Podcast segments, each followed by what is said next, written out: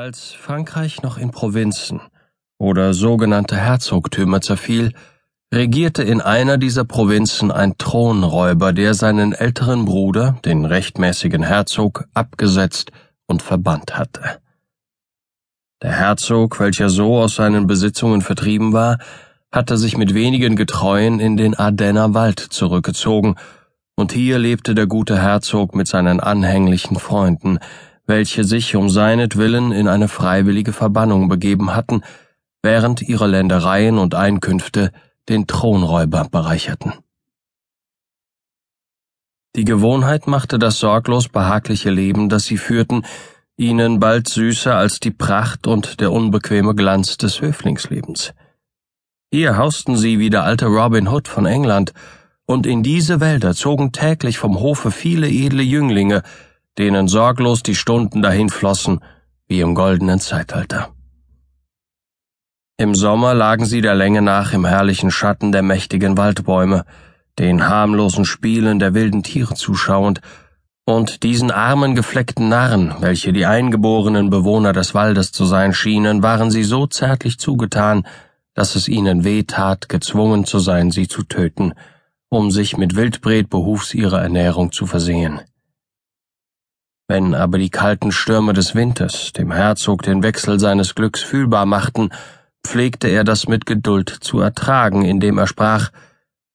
Diese schaurigen Winde, die mir auf den Leib blasen, sind getreue Räte. Sie schmeicheln nicht, sondern stellen mir wahrhaft meine Lage vor Augen.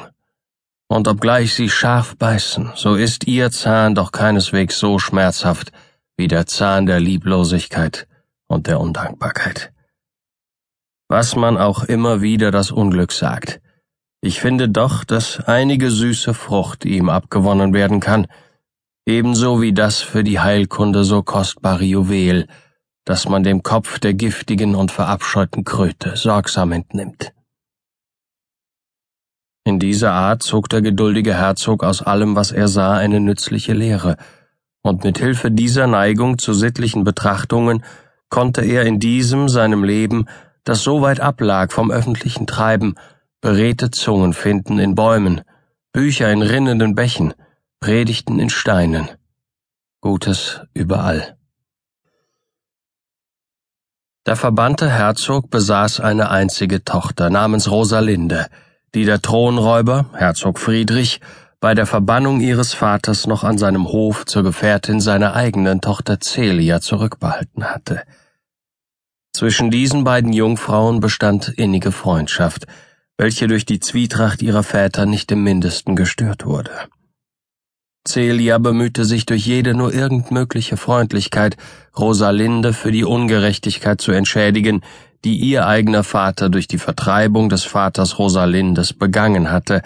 und wann immer die Gedanken an ihres Vaters Verbannung und an die eigene Abhängigkeit von dem Thronräuber Rosalinde tief traurig stimmten, war Celias ganze Sorge darauf gerichtet, sie zu ermuntern und zu trösten. Eines Tages, als Celia in ihrer gewohnten liebevollen Art zu Rosalinde sprach, indem sie sagte, Ich bitte dich, Rosalinde, meine süße Freundin, sei fröhlich, trat ein Bote des Herzogs ein, ihnen mitzuteilen, dass, wenn sie einen Ringkampf mit anzusehen wünschten, der sogleich beginnen sollte, sie alsbald sich auf den Hof vor den Palast begeben müssten, und Celia, welche sich dachte, dass dies Rosalinde aufheitern würde, willigte gern ein, hinzugehen und das Schauspiel zu betrachten.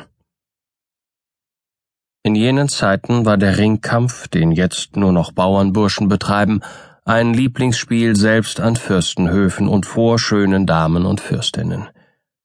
Zu diesem Ringkampf also kamen Celia und Rosalinde.